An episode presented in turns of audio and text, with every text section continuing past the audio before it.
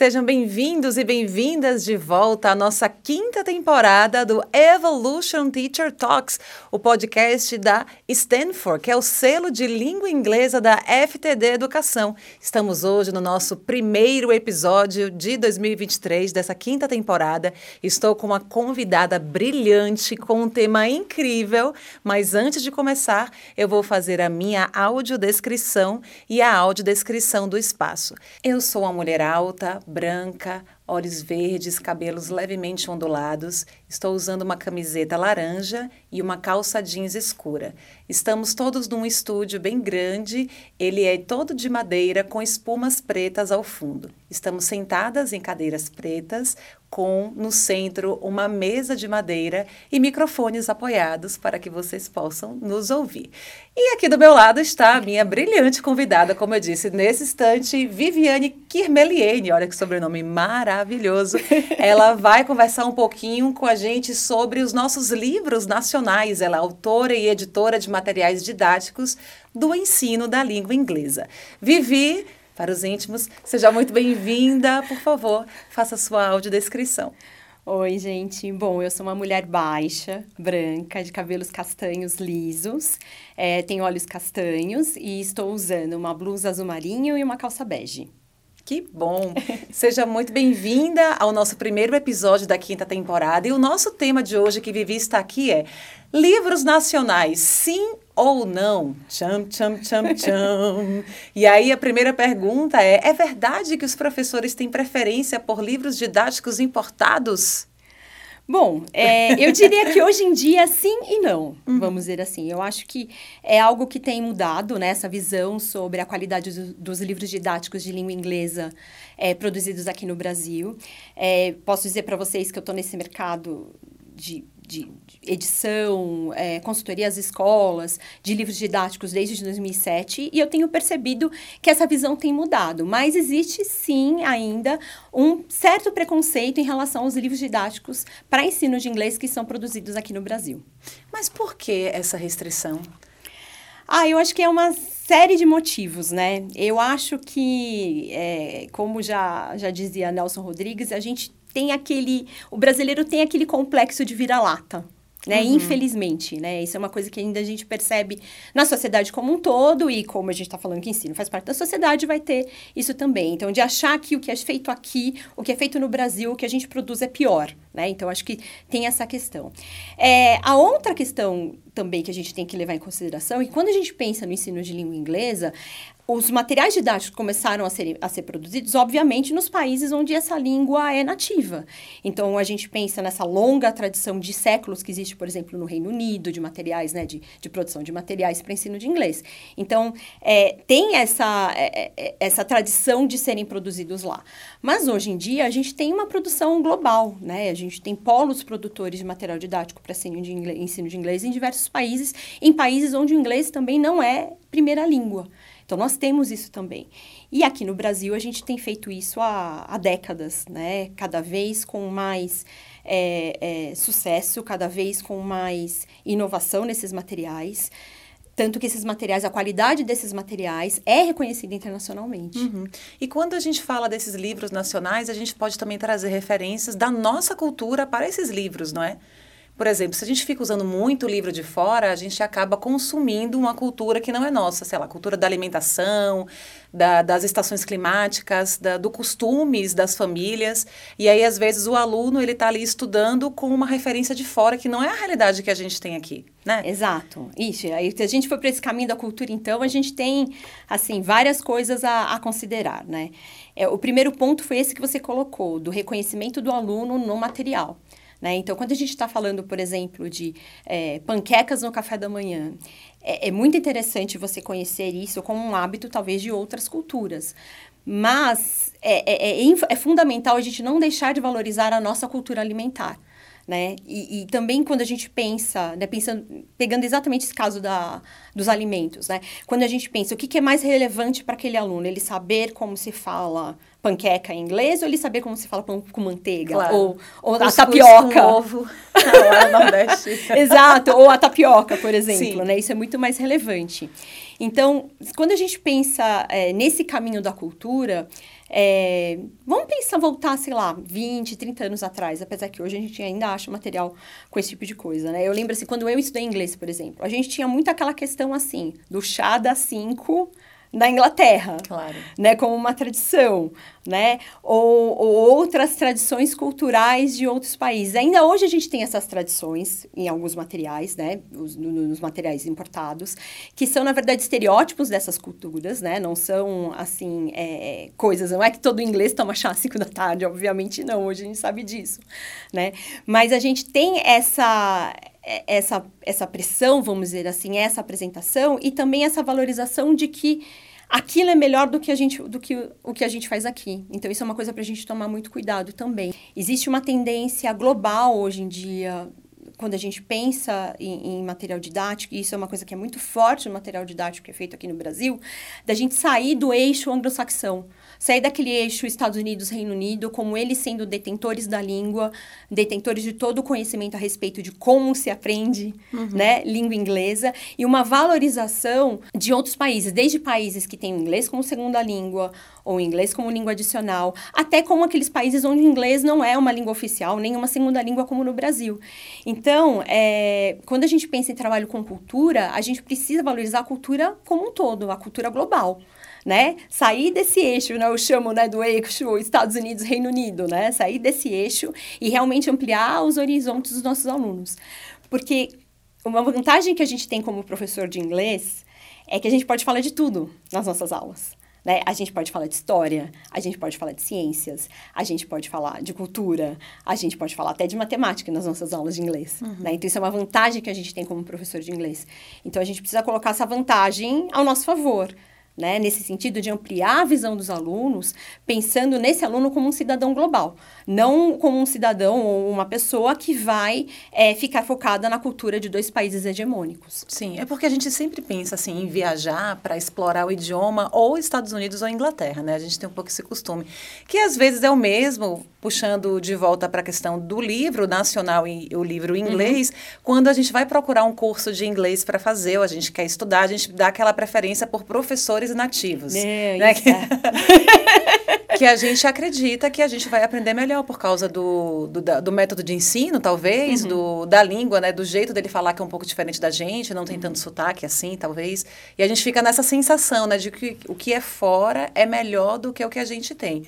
Inclusive, você escreve vários livros, né? Para várias instituições. Sim, sim, eu sou autora com diversas coleções publicadas, tanto para crianças como para adolescentes, em editoras nacionais e em editoras internacionais, internacionais também. também. Olha que legal. E aí os que são internacionais são usados aqui no Brasil ou lá fora? também no Brasil e também lá fora. Esses dias, por exemplo, eles recebi um, um convite, aliás, assim, tá lá na minha caixa de e-mails.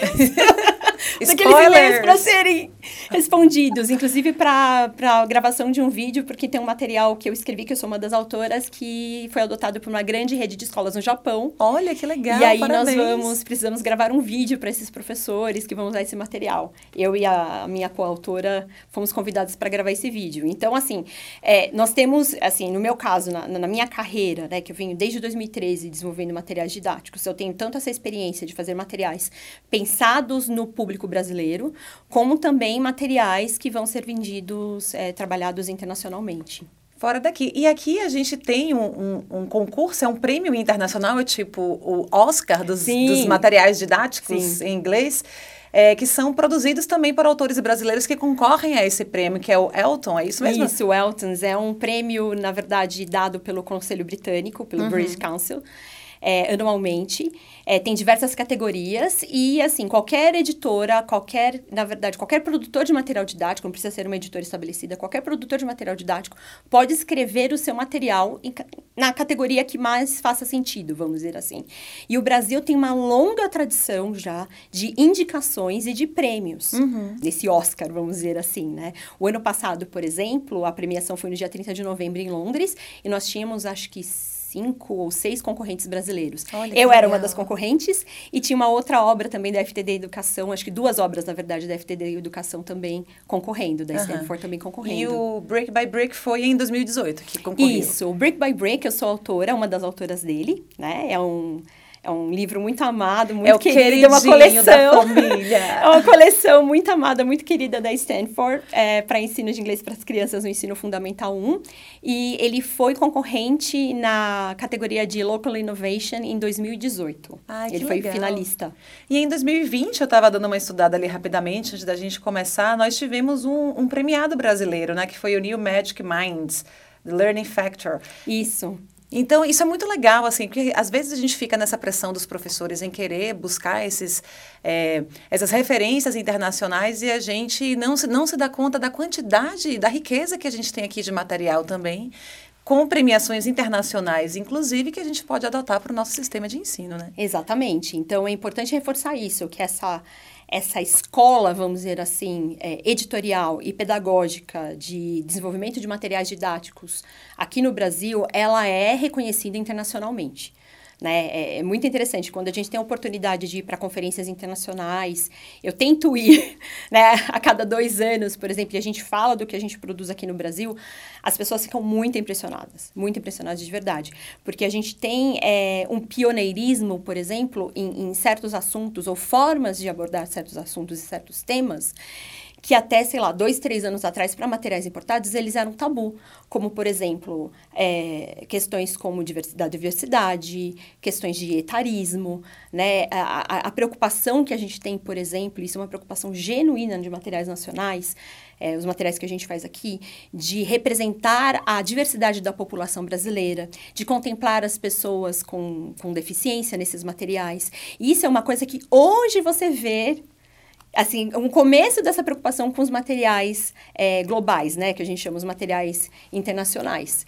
Né? Então, é, é, muito interessante que a gente é muito pioneiro nisso. É, eu, eu fazia uma apresentação eu fiz essa apresentação algumas vezes falando disso, falando principalmente dos materiais do Programa Nacional do Livro Didático, que eu também sou autora, né, de, de materiais para as escolas públicas brasileiras.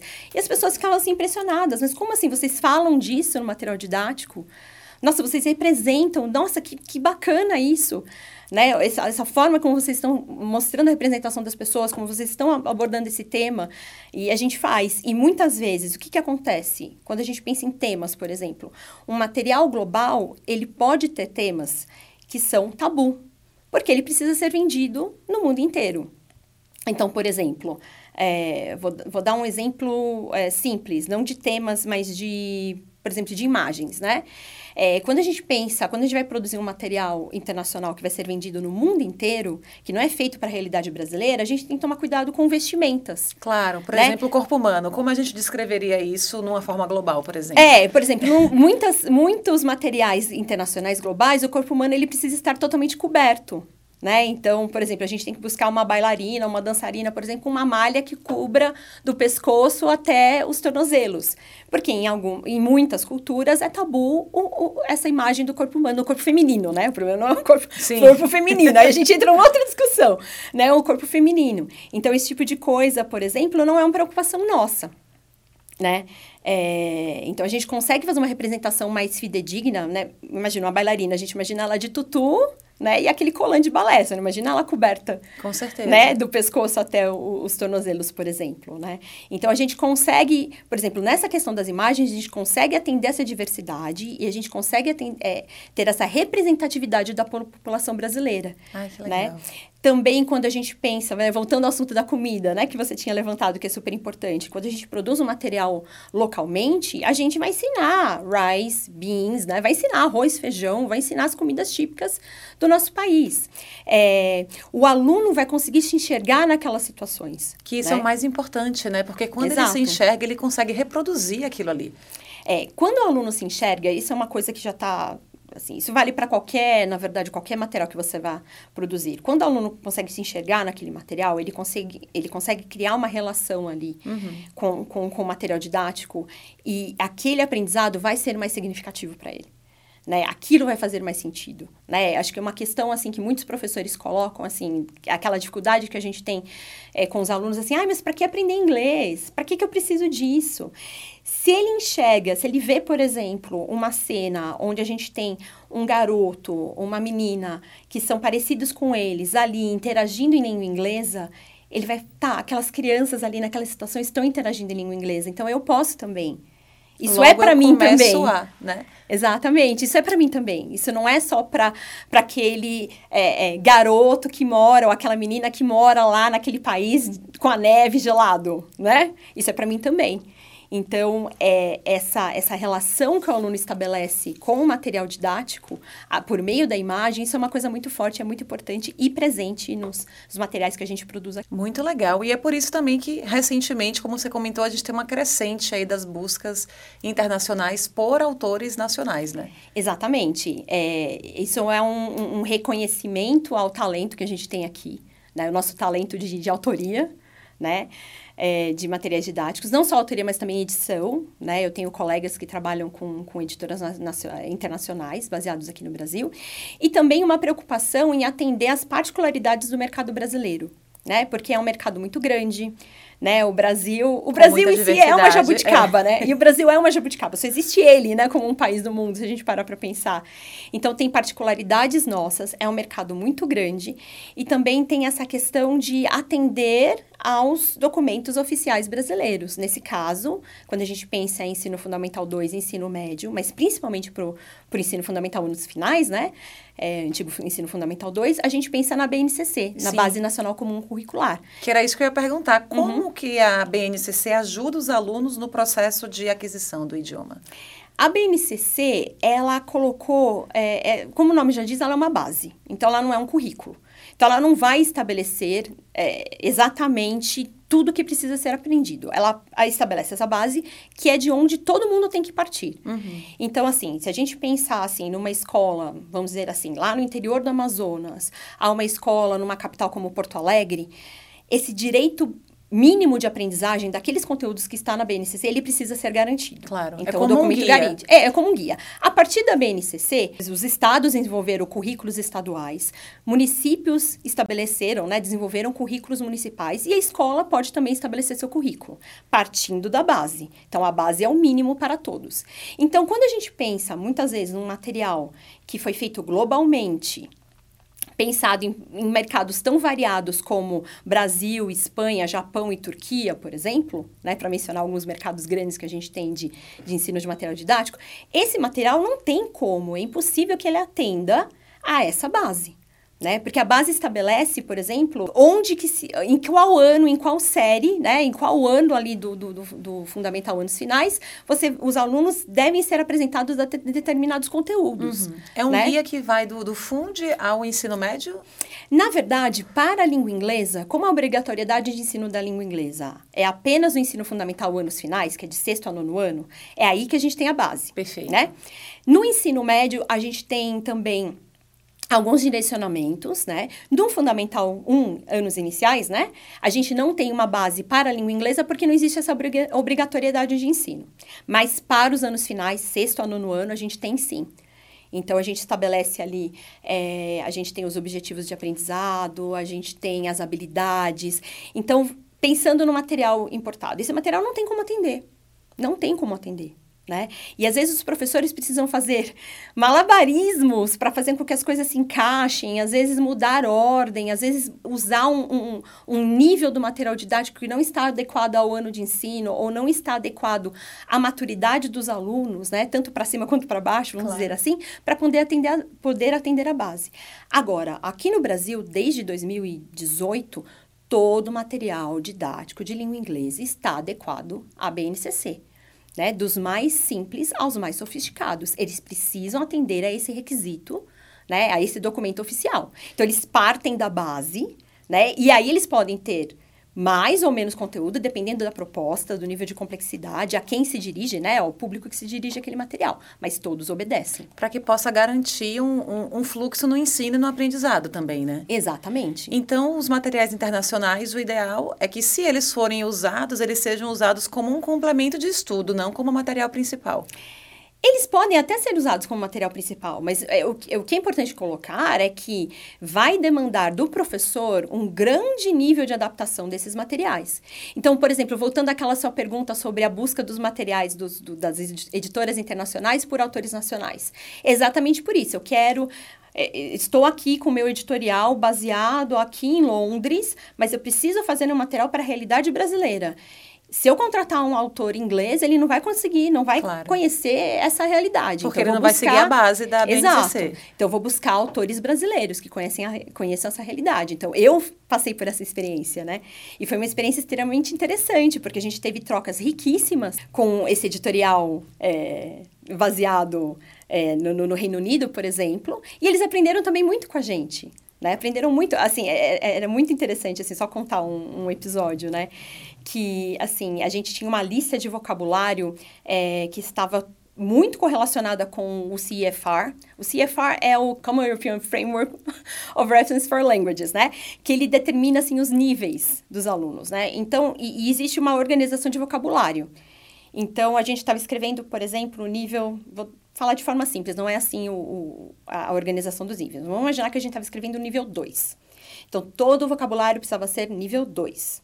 Aí, levava lá uma palavra, por exemplo, para os alunos, que era um cognato, que era uma palavra que os alunos iam facilmente reconhecer, mas pelo, pelo, pelo CFR era uma palavra nível 4. Aí vinha a resposta do editor: você não pode incluir essa palavra aqui, porque ela é uma palavra nível 4. Eu falava: não, mas olha, isso aqui é um cognato. Isso aqui é uma palavra que os alunos vão facilmente reconhecer. Ah, então tá bom, então.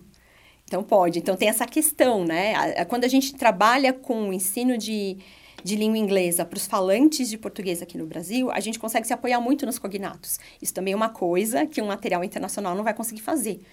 Né? Não vai conseguir reconhecer essa facilidade, por exemplo. Então a gente teve trocas bem interessantes, assim. Ah, é verdade. E aí, assim, a editora com que eu trabalhava também falava espanhol, então ela começou a reconhecer. Ah, é verdade, isso também é espanhol, né? Por causa da similaridade do português com, com o espanhol. Então, essa é uma experiência interessante. Não, e o bom de você trazer todas essas, essas suas experiências para cá, porque a gente vai entendendo melhor como funcionou todo o processo, inclusive de construção de um livro didático, Sim. né? Porque às vezes a gente acha assim, não é simples, é só pegar aqui os exercícios, joga para cá, pega ali referência, colocou, dá para o aluno estudar. Eu tô rindo, mas é de nervoso. Ai, seria bom se fosse simples assim. Não, é um processo muito complexo que envolve muita gente. É um processo que no Brasil tem uma cadeia produtiva longa, que envolve muita gente. Né? Então, acho que isso também é uma outra questão. Né? Quando a gente está tá valorizando o, o livro didático produzindo aqui, a gente está gerando empregos no nosso país. Acho que isso é importante também apontar. Né? E é um processo assim que começa é, lá na escola, uhum. na verdade, né? Uma curiosidade, para um, um livro ser produzido entre a concepção e o, e o final, dura quanto tempo, mais ou menos? Então, isso é uma coisa interessante, né? Porque aqui no Brasil, a gente, e isso também é uma coisa que a gente é reconhecido internacionalmente, tá? Pelo prazo, a gente, faz rápido? Pelo prazo, a gente faz rápido. Ó, oh, gente... mas rápido, o que é rápido, assim, pro... Rápido? Ah, olha, dependendo do, da equipe que você coloca, para fazer, dependendo, assim, porque você pode colocar muita gente trabalhando, a gente pode levar, assim, menos de um ano para produzir uma coleção. É possível. Ou seja, o prazo normal seria mais de um ano para a construção ah, de uma, de uma Olha, coleção. Exatamente, para vocês terem uma ideia. Eu estou trabalhando num projeto, agora ele está assim on hold, ele está porque a gente fez os originais e aí foi levado para as escolas e o feedback não foi muito positivo. Então, o projeto está on hold. Mas é um projeto que eu comecei a trabalhar para uma editora internacional. É um projeto global nesse caso. É, e aí a gente começou em julho do ano passado e a previsão é que o livro esteja nas escolas em 2025. 2025. É. Então passa pelo processo de, da, da, ideia, da concepção, começa e depois você faz, faz uns testes. Exato. É, tudo depende. Eu acho que é legal a gente explicar a cadeia desde o começo. Né? Claro. Assim, tudo começa na escola. Porque quando a gente pensa numa nova coleção didática, isso surge a partir de uma necessidade que os professores compartilham com os consultores acadêmicos, os representantes que visitam os as, as escolas né? Então, é, é, é, a gente é muito alimentado, vamos dizer assim, pelos, por esses consultores acadêmicos e por esses é, representantes e pelos professores que entram em contato com a gente. Falando assim, olha, isso aqui não está funcionando legal, olha, eu tenho essa demanda aqui com os meus alunos. Hum. Os alunos mudaram, depois da pandemia eu estou com as demandas X, Y e Z. Então, a partir dessas demandas, né, de ouvir os professores, é que a gente começa, a gente percebe essa necessidade e começa a produção de material. Então a gente tem todo um time trabalhando nessa concepção. O autor, ele está envolvido nessa etapa, mas muitas vezes isso vem de dentro da editora. Né? Então a gente tem assim editores super experientes aqui, a FTD tem um time maravilhoso de editores, né? Assim, não, não tenho nem o que falar, é um time fantástico. Então os editores analisam e começam a fazer essa concepção. Então a gente começa um documento que a gente chama de projeto editorial ou plano de obra e que a gente vai delineando quantos níveis, né? Qual é o público-alvo? Qual que é o perfil do professor que vai usar esse material? Qual é o perfil do aluno? Né? E aí a gente vai para detalhes mais, é, é, mais assim estruturais, né? Quantas unidades, quantas páginas por unidade? Qual vai ser o diferencial dessa coleção em relação às que eu tenho, em relação às coleções de outras editoras? Como que essa coleção vai atender essa demanda que veio da escola, que veio dos professores? Né? Então a gente tem esse trabalho de planejamento e de concepção que ele é assim essencial. Não que as coisas não mudem ao longo do caminho, né? Então, por exemplo, a gente pode ir na escola mostrar uma é, mostrar uma amostra, mostrar um sample, vai, vamos usar o termo em inglês. Mostrar um sample para o professor e o professor falar, não, não é nada disso. E a gente volta lá para a prancheta, volta, volta lá para estaca, zero, estaca zero, para fazer esses ajustes, né? Também tem a parte gráfica, tem os artistas, né? Os, os diagramadores. Os ilustradores também os que ilustradores. entram. Né? Ou seja, uma galera trabalhando é, aí para é lançar uma, uma edição. Que legal, Vivi. É muito bom a gente poder conhecer todo esse processo para a gente poder entender como é que funciona a mecânica que está por trás, né? Quando o livro chega na gente. Uhum. Importante também isso que você mencionou da, da quando os consultores vão na escola ou os professores têm dúvidas, de ter essa troca, porque essa primeira troca é a troca fundamental para a construção do livro e para melhorar essa didática para o futuro, né? Sim, é através dessa troca é, que a gente, que, que as editoras percebem que existe essa necessidade, né? A gente, assim, é, toda coleção didática ela tem um ciclo natural, pode ser um ciclo de três, quatro, cinco anos para uma nova edição, por exemplo. Né? Mas se a gente não tem essa troca, não tem essa conversa, né, a gente não consegue entender o que precisa ser é, é, melhorado, o que precisa ser aprimorado. Né, na nova coleção, por exemplo, Brick by Brick está na segunda edição com diversas melhorias, né, melhorias gráficas, melhorias de conteúdo, a, a partir que foram feitas a partir do feedback dos professores. Que show! Arrasou, gente, que sucesso! Adorei. Muito bom, Vivi. Nossa, muito legal todas as suas contribuições pra gente. Infelizmente, a gente está chegando no final. Ai, que pena. É bom porque quando a gente vem com essa parte de curiosidade, é a melhor parte, né? Porque é, a gente vai. Tem os causos. É, vai trazendo os causos, as historinhas ali escondidas, as experiências, o que dá Sim. certo, o que não dá. Muito obrigada, Vivi, por ter ficado aqui com a gente hoje, ter compartilhado tanto conhecimento com a gente e que você continue trilhando essa brilhante carreira em prol da nossa educação da língua inglesa ah, aqui no Brasil. Muito obrigada, Carla. Muito obrigada ao time da FTD, da Stanford pelo convite. Foi muito bom conversar com vocês. Nós vamos ficando por aqui e eu aguardo todos vocês no nosso próximo episódio. Esse é o Evolution Teacher Talks e a gente se vê já já. Um grande abraço, um cheiro e até mais. tchau. tchau. tchau.